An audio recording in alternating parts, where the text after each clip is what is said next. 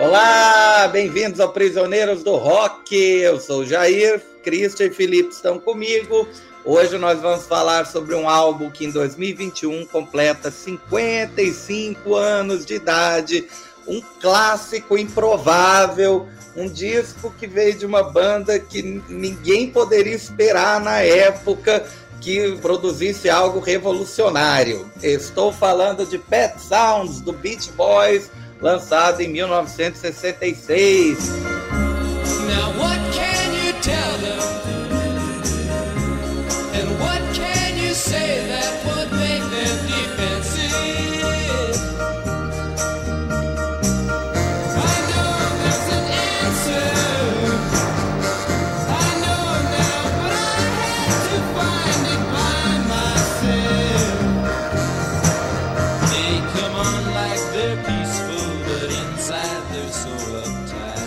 Com a capinha das cabras, é esse disco mesmo. cabras quase morderam os caras, inclusive eles não gostaram das cabras. É... E aí, Felipe, o que você tem para nós sobre esse disco? É, essa história da, das, cabras, das cabras é muito engraçada mesmo, né? Eles detestaram os bichinhos ali e na capa parece que estava tudo lindo, né? É. Saiu até na imprensa na época que o zoológico reclamou de que eles tinham é, meio que abusado dos animais, e aí um deles falou que quem foi abusado fomos nós. Bom, os Beach Boys nasceram em 1958 com o nome de Pendletones. Pendle era um tipo de camisa muito comum na época que os adolescentes usavam, e eles fizeram um trocadilho com tones, né, de, de tom, porque ele já nasce como um, um, grupo muito preocupado com ser belas harmonias vocais, tal, que era uma das obsessões do, do, Brian Wilson. E foi já nessa época formado pelos irmãos Brian, Carl e Dennis Wilson, pelo primo deles, o Mike Love, e por um amigo de infância dos caras chamado Al Jardine.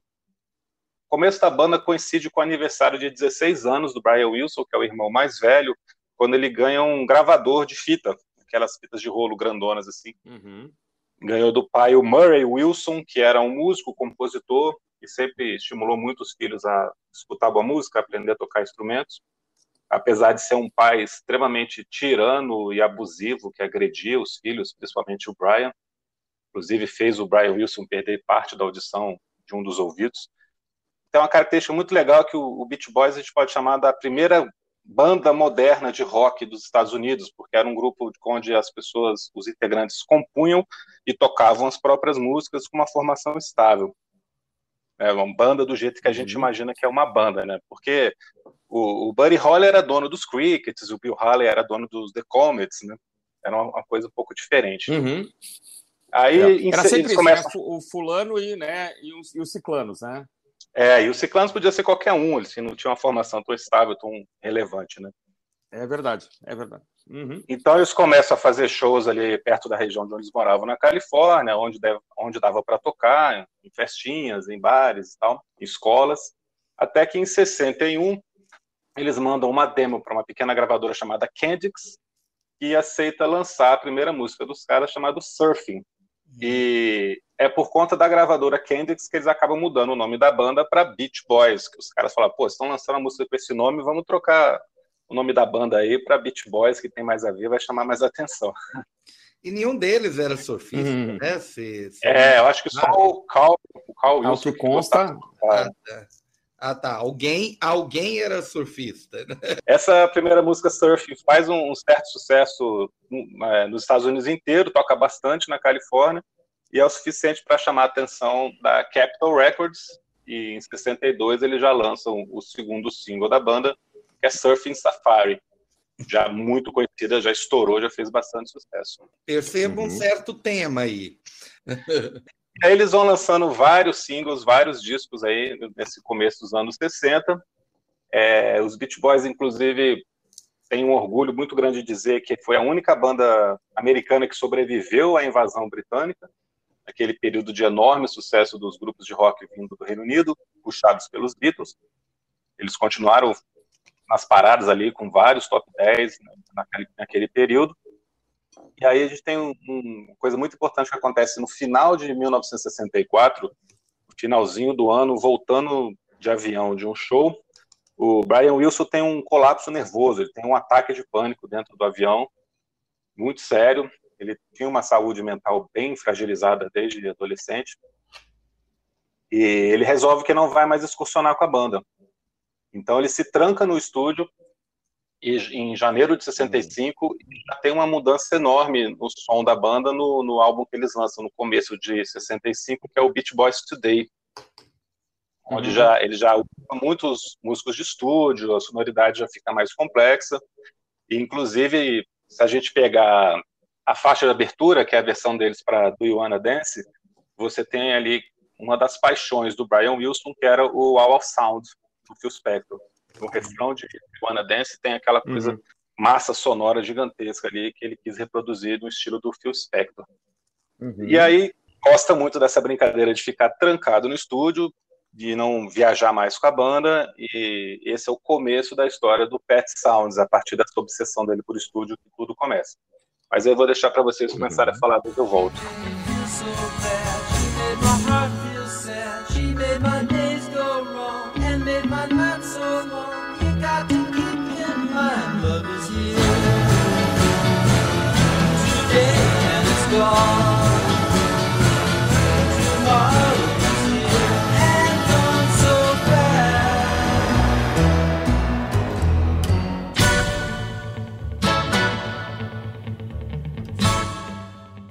Pois é, eu não conheço esse disco anterior, Felipe. Agora que você falou que o som já estava evoluindo, até me interessei em ouvir. Eu vou, vou dar, uma, dar uma buscada.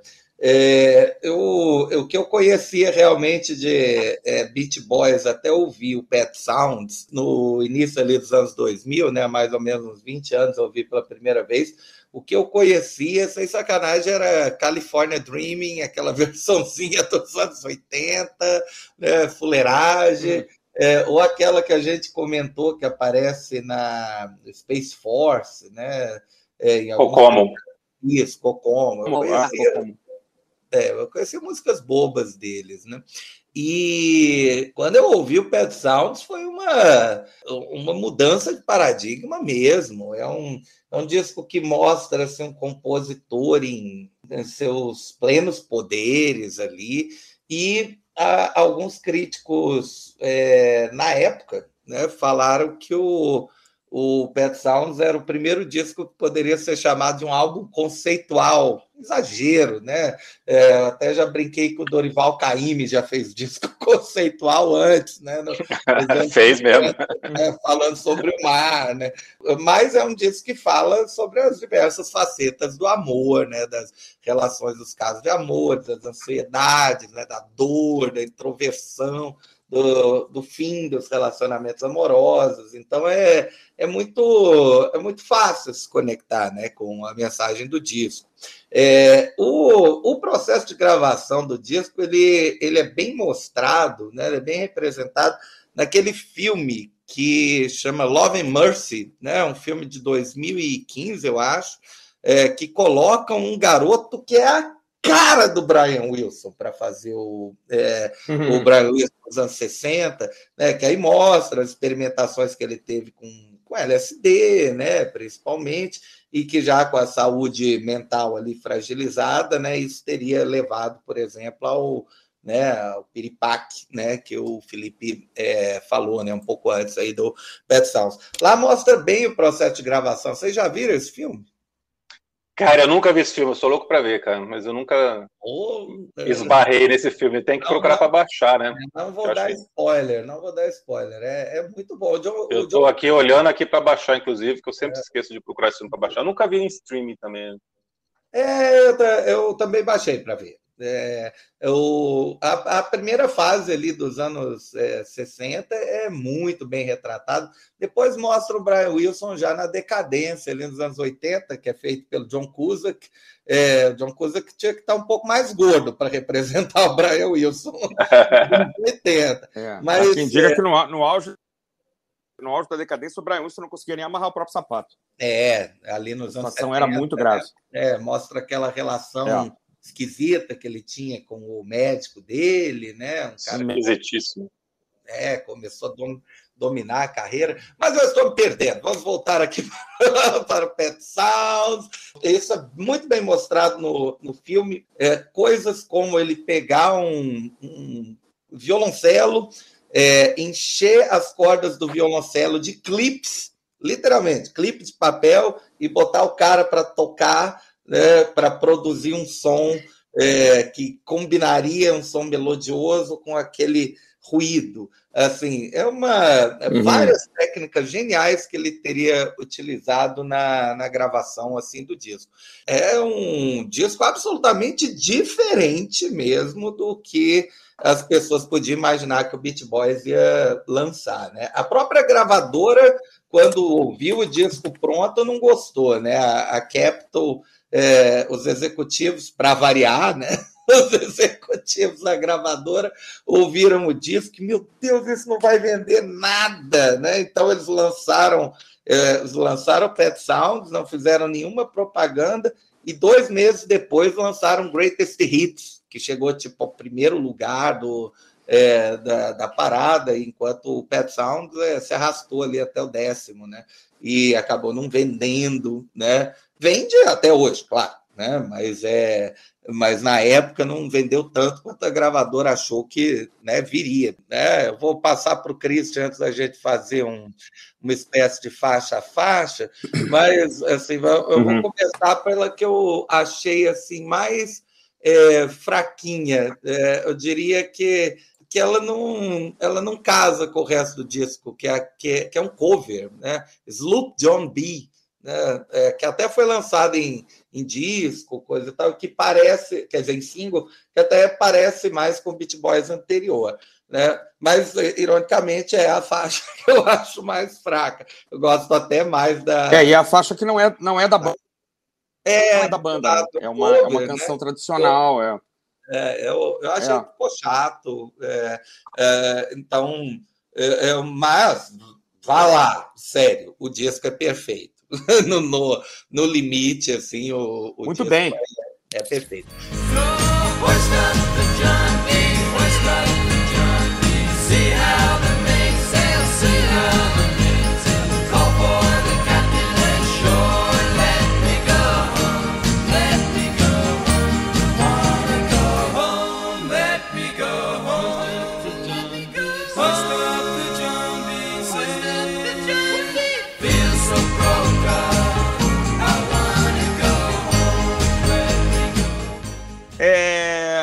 Primeiramente, né, eu queria lembrar que há uma, há uma lenda, né, de que havia uma disputa é, declarada entre Beat Boys e Beatles, né? Então, os Beatles é, tinham lançado o disco Revolver. Me corrijam se eu estiver errado, mas acho que em uh, Rubber Soul, foi Rubber Soul. Ah, é o Rubber Soul. Ah, tá. O Revolver já é posterior. Tá, o Rubber Soul teria deixado o, o Brian Wilson querendo fazer alguma coisa parecida, é isso, né?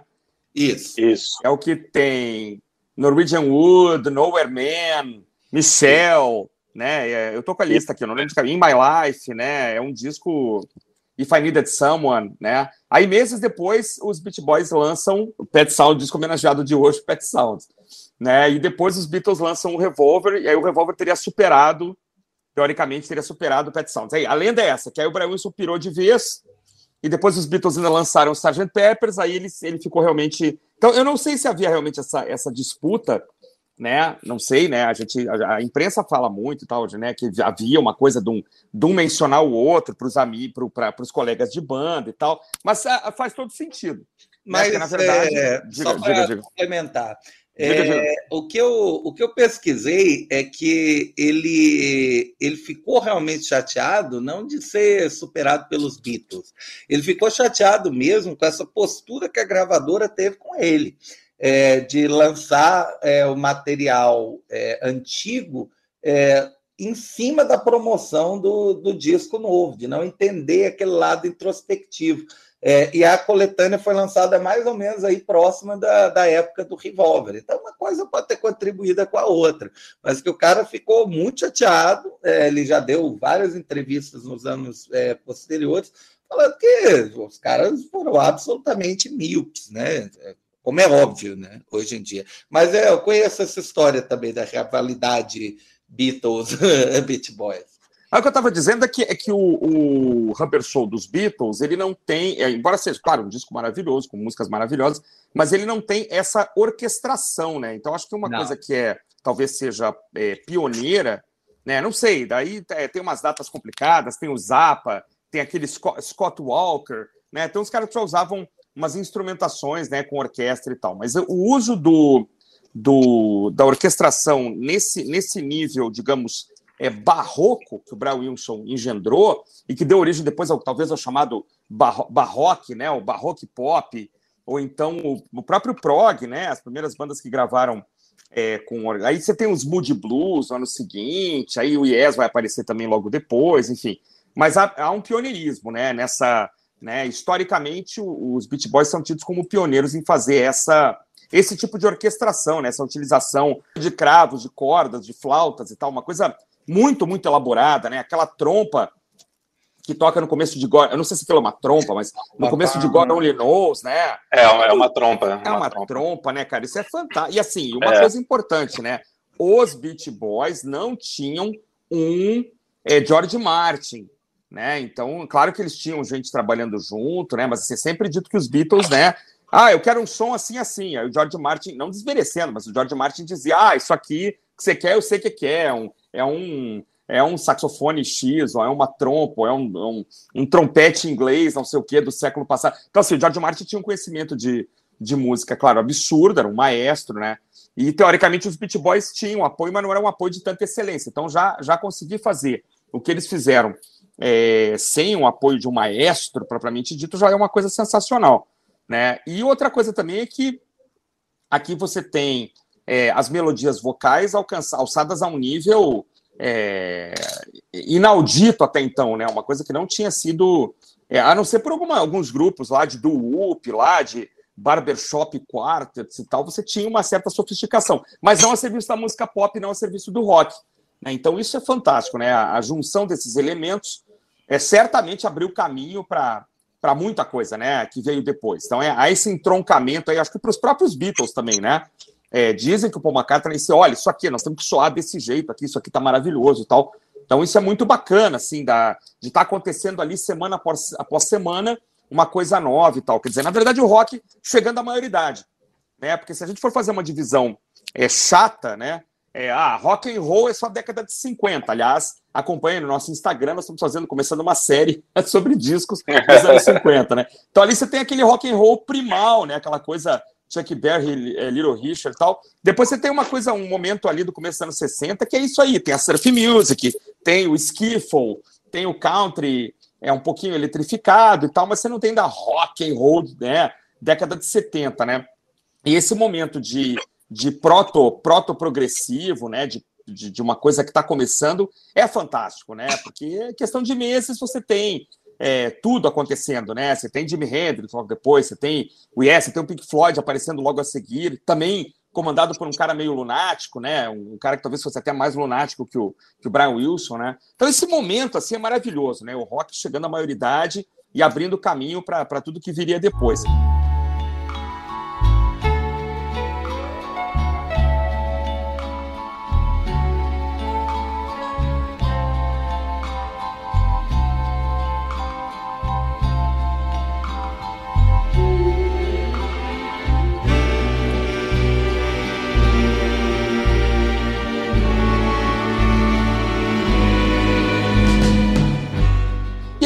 Faz parte eterna desse, desse entroncamento, né? desse, desse ponto de, de inflexão, desse ponto de não retorno, né? e por isso ele é maravilhoso. Né? E além de de ele se inserir nesse contexto, é, eu vou discordar do, do Jair com todo o carinho de sempre, porque assim, eu não, eu não consigo achar uma música ruim nesse disco, assim, não, é um disco de músicas, é muito bonito, cara, as instrumentais, eu vou destacar aqui antes, já que vocês vão falar Né? Além das clássicas. Eu, né? eu não falei exatamente que é ruim. Eu Não, falei claro, que ela ela tá fora. um pouco do resto do disco. Mas É, eu não achei, eu não achei nem isso. Eu achei que ela fez lá do ar de forma maravilhosa. Então, assim, tem além das clássicas, né? Woody Need Be Nice, God Only Knows, que ficaram para sempre, né? Essas que são um pouco mais esquecidas do público em geral, é, são muito boas. Sempre, tem sempre uma ponte, tem sempre uma parada no meio, onde acontece alguma coisa. É, tem música que começa fora do tom, depois entra em outro, né, entra no tom certo. É, tem hora que você vê o Brian Wilson é, cantando mesmo com,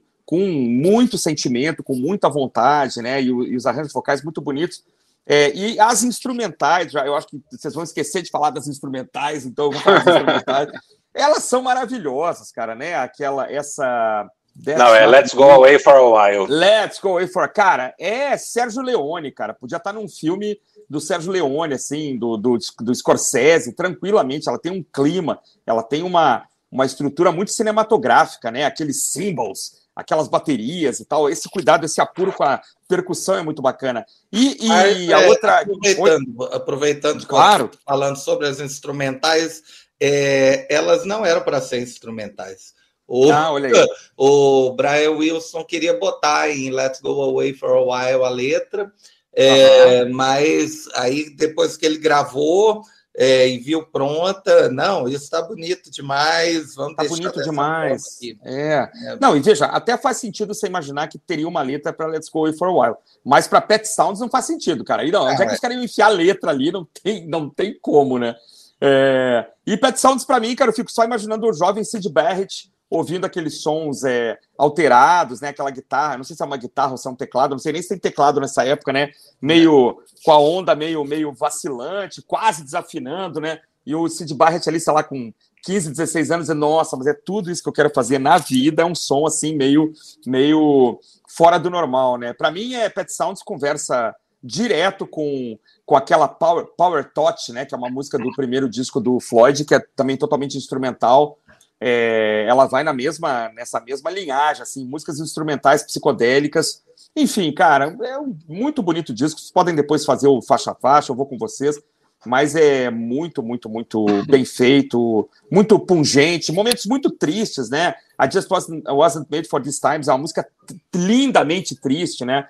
Talvez o, o Brian Wilson falando dele mesmo ali o tempo todo, né? Já acho que é um disco é, belíssimo e, e daqui a 50, 100, 150 anos, quando tiver, alguém estiver analisando a história da música pop ocidental da segunda metade do século XX, é, é, to- esses dos Beatles que a gente mencionou, é, Beach Boys e essa turma que brincou com, com o clássico, né? Moody Blues, Left Bank e outros aí do, do barroque pop ou do barroque é, vão ter que ser mencionadas sob pena de estar se cometendo uma grande injustiça. É, você, é, você perguntou né, se tinha teclado.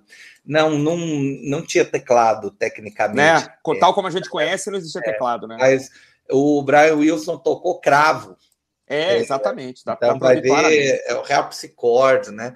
Então, é, e, a son- e com as técnicas né, que ele usou lá de gravação, vai ver parecer um, um Não, teclado. e já tinha, tinha os órgãos, os órgãos É. também, né? É, tinha órgão, tinha órgão. Pump órgão, Ele- então o cara muda o som, né? É claro que ele não conseguiu levar um órgão de igreja lá para dentro, né? não. Mas ele chegou a querer levar um cavalo para gravação. Ah, que legal. Deixaram, deixaram levar só uns cachorros, né? É, não, mas Só os cachorros é do final. Né? No final tem uma cachorrada latindo.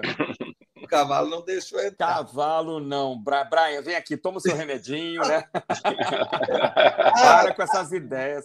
Na verdade, eu aposto que ele queria, que ele queria um, um, um cavalo alado, né? Um cavalo alado, talvez. Mas aí não deixaram. Aí, ó. É, o Pegasus ali, né? É, aí, o- Brian, Brian, Brian. Não seja assim, Brian. E, e já, já numa época que já estavam é, mixando e masterizando tudo estéreo, ele fez questão que ficasse mono, né? É, Uhum. Em algum nas, é, no- na- nos lançamentos em CD era comum que viesse é, a gravação mono e depois o remix estéreo que foi feito mais, né, mais para frente.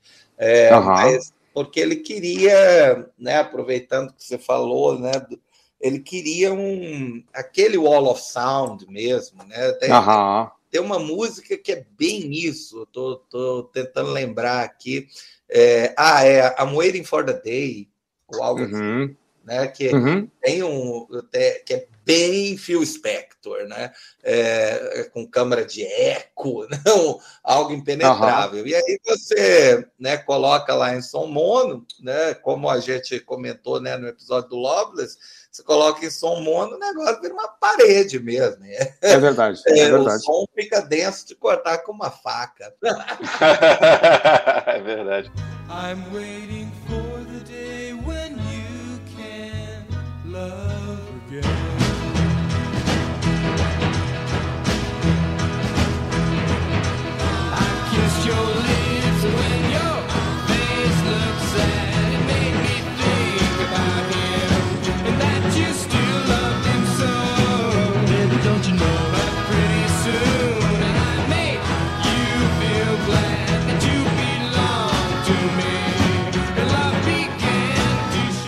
Essa música realmente tem uma, uma percussão fantástica, né? Essa que você falou durante muito tempo, até mesmo antes de conhecer o disco, eu sempre li e escutei que o Pet Sounds era fabuloso, revolucionário, genial. E eu concordo, eu concordo com todos os elogios e críticas positivas feitas em relação ao disco. Mas eu também entendo porque algumas pessoas não veem nada demais no Pet Sounds. Até gostam, mas não acham extraordinário. E essa dicotomia existe desde 66, no lançamento. As uhum. críticas nos Estados Unidos foram mistas, foram hesitantes, e não aconteceu um grande sucesso de vendas, como o Jair falou. O público americano na época até gostou bastante dos hits do disco, as músicas que viraram singles. Wouldn't Be Nice, God Only Knows e Sloop Johnny B. Uhum. E com razão são as músicas mesmo com mais apelo pop, né? No restante do Pet Sounds, a genialidade está demonstrada de uma forma muito sutil, muito mais discreta. Então, essas faixas agridoces, melancólicas, que o Christian comentou. Por isso, para o ouvinte casual, chega a ser até natural que a grandeza dessas músicas passe desapercebida. E eu acho que até hoje, assim, o Pet Sounds não é um disco óbvio. No último episódio, eu falei que o Loveless era uma obra do Jackson Pollock. Então, vai, vou fazer uma outra comparação. O Pet Sounds é a Mona Lisa. Porque, afinal de contas, aquele quadro de três palmas de altura, com o rosto de uma mulher, é a pintura mais famosa do mundo, né? Uhum. Sem dúvida. Eu acho, eu acho que é por aí, não é óbvio. É. Então, de novo, pegando uma coisa que a gente conversou antes, é preciso um pouco de contexto. Você que está escutando aqui o podcast e não conhece Pet Sounds ou não concorda com a forma do disco, eu espero que no final desse episódio você coloque as músicas para escutar e eu recomendo que você procure a edição de aniversário de 50 anos, que está no YouTube, está no Spotify. Coloca para ouvir, dá uma primeira chance ou uma nova chance para esse disco. O Pet Sounds é fruto de um trabalho insano, doloroso e perfeccionista, um trabalho obsessivo e apaixonado. É, eu ia dizer que era bom lembrar que a, é, a, durante a gravação combinou-se assim que a banda ficaria viajando, tocando, e depois viria complementar, né? Então, assim, isso é fantástico também, quer dizer, você tem... É, combinou não, né? É. Foi bem combinado não, né? Ele só fez e acabou, né? É. Assim, o Brian ficou trabalhando com, com um monte de músicos de estúdio, né? E uma, uma turma, assim, de uma qualidade, você pega aqui a, a ficha completa, gente fantástica, né? Barney Kessel, Larry o Jim Gordon, né? O Hal Blaine, enfim, um monte de gente que depois é, é, é Graham Campbell, que era guitarrista, né? Uns caras excelentes. Mas ele ficou ali, você falou, um trabalho doloroso, um trabalho, né, a, a martelo e cinzel, né, para poder extrair é, o que ele queria e gravar o que ele queria e chegar no som que ele queria, né? Então isso é incrível mesmo. E, e saber que isso foi feito em 1966, né? Assim, antes de tudo é, acontecer, né? Quer dizer, não tinha nada ali ainda, às vezes, com, no que se basear em termos de rock, em termos de música pop né, em termos Exatamente. De, de, música clássica, em termos de jazz e tal, ele podia se basear num monte de coisa, mas era, era um garoto de o quê? 20 anos, 21 anos? Qual é a idade do, do Brian 20, Wilson nessa? 23.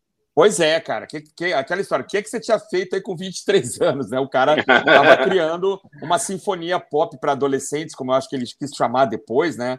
E isso é fantástico, né? Não sem querer te cortar, mas é, é, é ouvir contextualizando. Ah, isso não é um disco feito agora, quando tudo já foi feito, né? É um disco feito quando nada tinha sido feito ainda quase, né? Quase nada. Então isso é muito legal. percussão é um negócio onde ele foi atrás de todo todo tipo de instrumento estranho.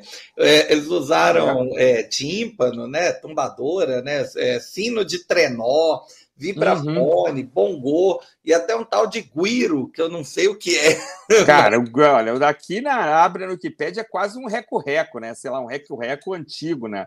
É, é. E, em algumas músicas, em algumas músicas, os caras pegaram garrafa d'água, lata de Coca-Cola, né? E é, jarra de suco de laranja e começaram a bater, né? Para é, improvisar, improvisar o, o, que ele queria, né? Ele esperava, ele esperava um som que estava na cabeça dele, né? Exato. É isso aí. É isso aí. É, é bem. É, é, isso é em Pet Sounds, né? Que ele é, que a música tem meio que um toque assim meio latino, né? E ele, ele falou pro baterista lá, o Hit Frost, pegar duas latas de cocas, eh, duas latas de refrigerante vazia e ficar batendo uma contra a outra. É isso aí. A batida. Sensacional. Fantástico. Fantástico. É, é, exatamente. Literalmente. Ele toca, não, ele toca com baquetas, cara. É. Olha aí. Coca, é lata de Coca-Cola com baquetas, tá na ficha técnica do, do disco. Maravilha.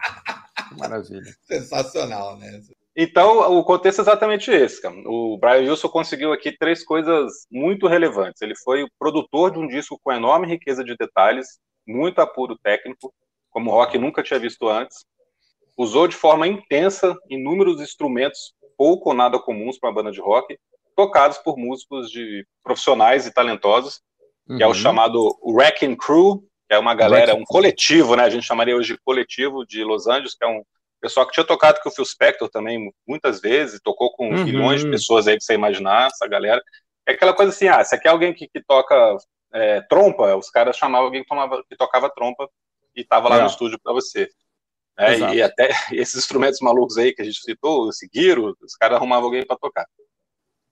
Já, isso já tinha sido usado em menor proporção, mas é, esses caras é que tocam no disco, né? O, o pessoal do Beat Boys praticamente não toca no disco, só canta. Tem uma música que eles tocam, mesmo assim, né? Estão tocando baixo, guitarra, bateria.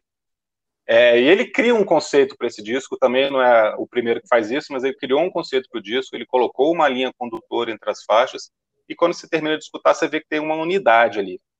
Uhum. Esse conjunto de canções tem uma unidade. Mas é claro que nada disso ia adiantar nada se as músicas em si não fossem boas, e elas são todas muito, muito bonitas, hiper bem tocadas, hiper bem cantadas com letras que fugiam do lugar comum, falando de amadurecimento, inadequação, autoindulgência, depressão.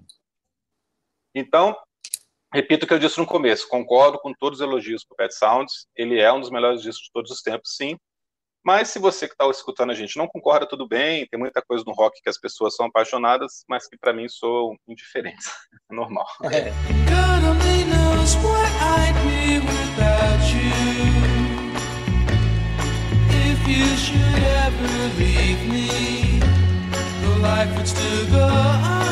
you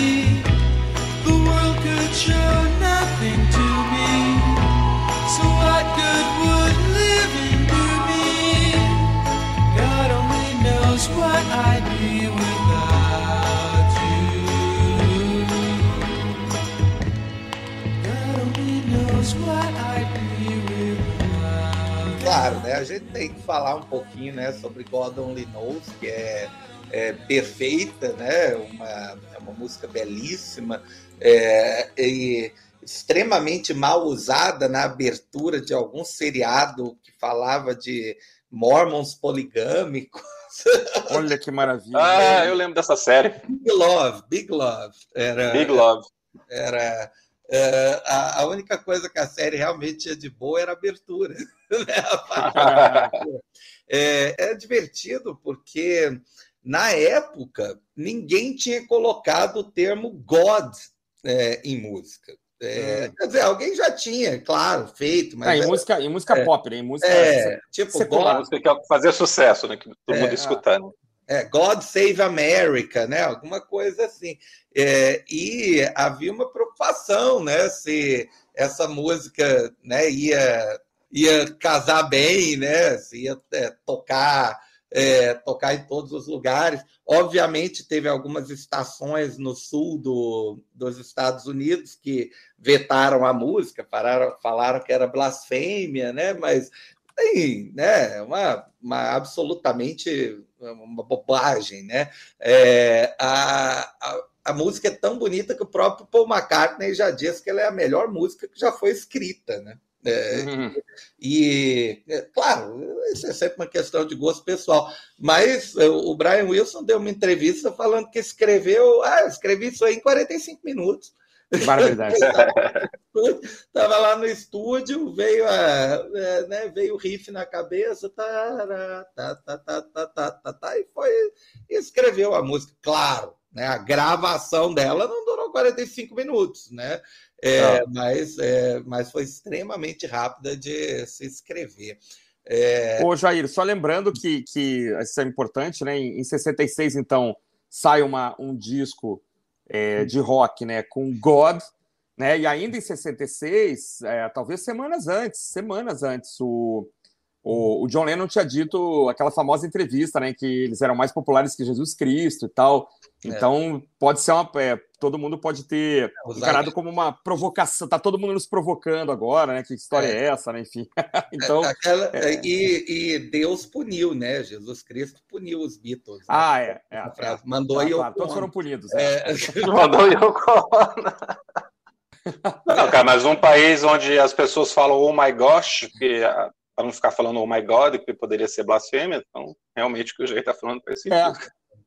É, é. Fica, é, o, o Brian Wilson, o Brian Wilson falou que ele não queria ser o primeiro a fazer isso, né? E que acreditava, não, isso aí nunca vai tocar. É, é, é, quando, quando a música foi escolhida para ser o single, acho que ela é o terceiro single, né? É, depois de Woody. É, é o terceiro single lá do A duplo. Lá do A duplo. É ela aí? Uripinais e Guaraninos, lá do A duplo. Né? As duas Nossa, eram, foram lançadas como lá do A, assim, como que mesma coisa, relevância. Que single horroroso esse! é, é, imagina. Nossa, é, uh, Be Nice é, é bem divertidinha, né? É, ela... Engana o ouvinte, né? Que o pessoal começa é. a escutar o disco e acha, pô, esse disco vai ser muito divertido, né? É. muito animado. Mas já é meio né, tema de adolescência frustrada, né? Assim, eu... É, a letra já é diferente, né? E fecha muito bem, né? É verdade fecha bem bonito demais, assim, com aquela balada. Aquilo é partiu o coração, né? É melancólico, doloroso. É. O Caroline No, é, o, o Brian. Cara, com uma letra que hoje ia ser cancelada. Essa letra hoje não ia dar certo, não. É mesmo, não prestei atenção. Ah, é, porque ele fala assim: ah, onde foi parar aquele seu longo cabelo? Você sempre me prometeu que nunca ia mudar. Será que não posso ter esperança que você vai ser a mesma? Então, assim, a mulher andou para frente com a vida dela, o cara ficou parado lá e ele tá reclamando lá, chora, me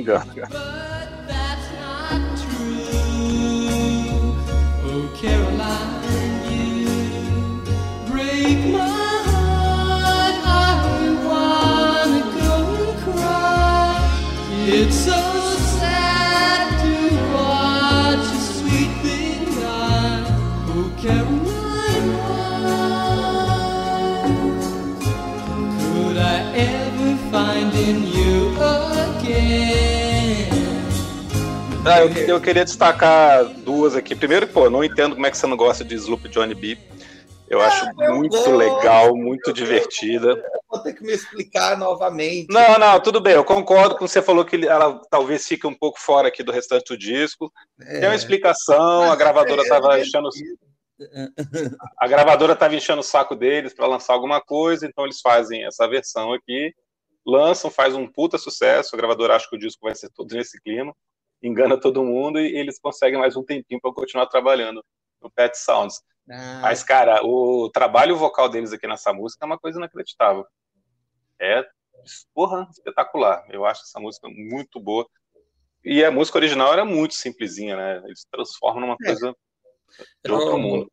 Eu ouvi a original só hoje. Realmente é completamente diferente. É. É, não, e outra nem... coisa, outra que eu queria destacar aqui, que o Cristian até comentou, que é a música mais melancólica, que, que ele está falando de, de, si mesmo, está falando de depressão, que é I Just Wasn't Made for This Times, que além da, da letra muito depressiva, muito autorreferencial, é, o refrão, cara, vocês depois têm que escutar isso. É difícil escutar na música normal. Eu, eu percebi isso porque eu estava ouvindo a versão só das vozes. Né? Eu comecei a escutar só as, as versões com as vozes só de cada uma das faixas para prestar atenção nesses arranjos, nessas harmonias. No refrão dessa música tem quatro camadas de voz. Eles estão falando quatro coisas ao mesmo tempo. É muito louco você pensar é. isso. Além da, da frase que é a óbvia que é o Brian Wilson cantando, né? Sometimes I feel very sad e uma outra que entra bem alto também, and found the right thing I can put my heart and soul into. Tem uma, duas frases em espanhol, o quando serei, um dia serei, bem baixinho. E logo no final também, bem rapidinho, tem uma outra voz que canta o People I know, I don't wanna be where I am at. Então tem quatro camadas de voz ao mesmo tempo. É, e, e você não consegue escutar duas, ou seja, é perfeccionismo e loucura total. Ela tá lá, tá compondo ali o que você tá escutando, mas você mal escuta. Que legal. E isso, assim, numa época de. É, com mesas de gravação de, sei lá, quatro canais. Each time things start to happen again, I think I got something good going for myself, but what goes wrong?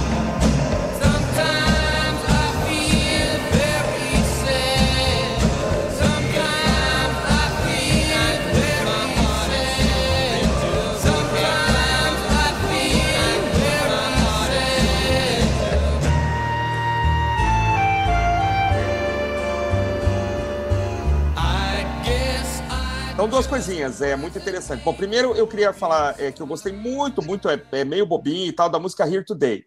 É, eu acho adoro, que Here Today, adoro, adoro, é, Here Today, Snoop John B e tal, ela, ela é engraçado que assim, ainda está lá no fundo o, o sal, o sal da água do mar, né, cara? Ainda tá assim, o, a praia ainda está ali, só que já anoiteceu, tá todo mundo indo embora, mas você ainda tem aquela, aquela levada, é, umas levadas que remontam um pouquinho ao que eles faziam há longos três anos a, atrás, né? Assim, a, então ainda estava neles ali aquela coisa. Isso você ouve também nos discos seguintes, né?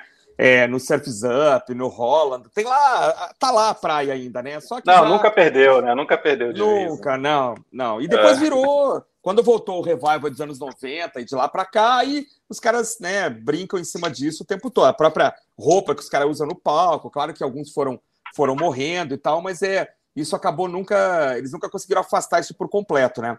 É, você pega Ceylon Sailor, que é a faixa de abertura do Holland, que eu adoro. Pô, tá ali, tá tudo ali, né, cara? É, o marinheiro, o mar, a água, então eles não conseguiram se afastar disso. É, e eu, eu, li também depois que nos anos 90 o Mike Love entrou com uma ação é, judicial para poder ser creditado né, em Uri It Nice e I Know There's an Answer.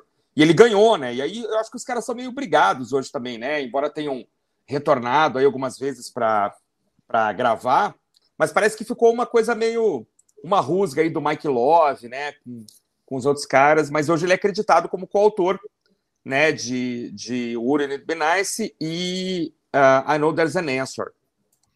É, eles estão, eles, sim, o pessoal que ainda está vivo é considerado todos membros da banda, mas nem todos viajam, eles não fazem shows, né? Brian Wilson não viaja mais e o Al Jardim não viaja mais. O Bruce Johnson voltou para a banda, no final dos anos 70. Ah, tá. Então, Mike Love e o Bruce Johnson, de, dos membros mais ou menos originais, ainda estão aí excursionando de vez em quando. Caramba, tá incrível, cara. Com vários vocais de apoio, né? Contratados. Nossa, né? filhos e netos, filhos e netos aí juntos, provavelmente, né? É, eu tinha visto uma apresentação aí recente com o Al, o Al Jardim, é aquele mais, mais baixinho, o mais baixinho de todos, né? É, é, é cantando ainda e tal. É, mas é os caras que estão chegando aos 80 anos de idade também, né? Então, assim, vai parando mesmo, né? Não tem. Deve ter é. apresentação pro, é, perto de casa ali, né? Região. Não sei se eles fazem turnê internacional ainda, mas é compreensível, né? Mas é engraçado, né? Eu falei de filho e neto aqui, mas você não tem nenhum filho e neto que tem algum tipo de relevância, que tenha aparecido, né? Um Wilson que tenha feito algum tipo de carreira, né? Pois é, né? Saiba, né? Engraçado, né? Isso é uma coisa que, que se observa nos Beatles, nos Stones, não tem, né, embora, embora você tenha lá o Sean Lennon né, fazendo um trabalho mais ou menos relevante, mas não, não ficaram herdeiros assim é, de renome, né? Curioso, né? A sombra aí dos, dos pais famosos e avós Mas famosos. Que é- sombra também. É fácil. né? E que sombra, né? Uma banda que está para a história, né? Não só pelo que fizeram na década de 60, mas a banda, enquanto tentava se manter é, é, minimamente é, relevante na década de 70, tem uns discos muito bons também, né? Eu gosto muito do Holland, é, é, aquele Call and the Passions, tem umas coisas bacanas ali que, que o grupo ainda fez, né? É, Quando entrou outros músicos também, Henrique Fatar, outros caras que tocaram é, um- é, com a banda, fizeram um bom trabalho também. Então, enfim, é, é um grupo para não ser esquecido nunca, né? Pô, lembrei de uma outra coisa aqui, a música I Know There's an Answer, que você, que você falou agora, eu lembrei. Ela foi gravada originalmente com outra letra e outro nome, chamava Hang On to Your Eagle.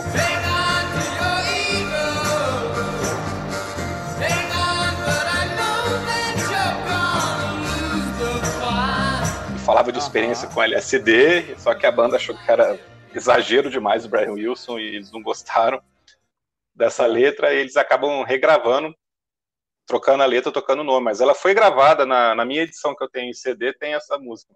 É igualzinha. É, então, né? é, É o mesmo então, instrumental, eles só gravaram o vocal. Eu vim escutando na estrada agora a versão mono remasterizada, né? Aí a versão mono remasterizada tem uma faixa bônus, que é essa Hang On To Your Ego, né? Eu tô ouvindo, É. tá, de repente entrou, entrou, Ué, eu falei, novo, já, já escutei essa música, né? Aí eu voltei, voltei um pouquinho, é a mesma música com outra letra, né? Outra curiosidade, que é essa história do Rubber Soul que você falou logo no começo, que o Brian Ah. Wilson escutou o Rubber Soul e ficou louco, tem um detalhe, né? A versão que o Brian Wilson escutou não é a versão que vocês têm em casa. Olha Porque aí. a, a versão do Rubber Soul que saiu nos Estados Unidos tem outro tracklist, tem outras músicas. Nossa, Tem, algumas coisas diferentes. é então, o- se tivesse saído a edição inglesa dos Estados Unidos, talvez ele não tivesse ficado tão fascinado assim. Porque a versão americana ela acaba ficando mais coesa. Eles trocaram um pouco Hum. al- algumas músicas e ela é mais coesa, assim, ela tem uma cara mais de folk rock. Tem Ah, algumas eu não músicas que sei. não tem. Tem a Just Sing a Face, que não tem na, na edição internacional, britânica Aham. internacional. Eu não, eu não, eu É, não sei It's Only. Love também, que acho que, não- que tem lá e não tem na, na edição normal. Aham. Tem algumas músicas diferentes e que dão uma pegada do disco que acaba que influenciou muito essa experiência dele ao ouvir, assim, que fez ele falou, pô, mas não é nem que ele queria imitar o Robert Soul, ele ficou surpreendido por ser um disco conceito, mais conceitual e, e que ele falou assim, não tem filler, não tem faixa nenhuma aqui que tá à toa. Eu quero só fazer Aham. disco assim agora, que todas as músicas têm um propósito de estarem ali. E essa foi a grande motivação. Agora eu já descobri aqui que tem algo que eu tenho que ver. Saiu um documentário do Brian Wilson em 2021, onde ele Ah, que legal. fica conversando com, é, com um amigo aí de longa data, que era editor da Rolling Stone, o Jason Fine, e tem inclusive uma nova música né, composta por ele no, no filme, né? Com entrevistas com toda essa gente, né? Elton John, Bruce Springsteen. Acho que vai ser divertido. Chama Long Ah, Promised Road. Legal. Ah, que legal. É, não, não sei, não sei em que streaming está passando, né? Nem se já está no streaming, mas vou atrás depois que a gente sair daqui.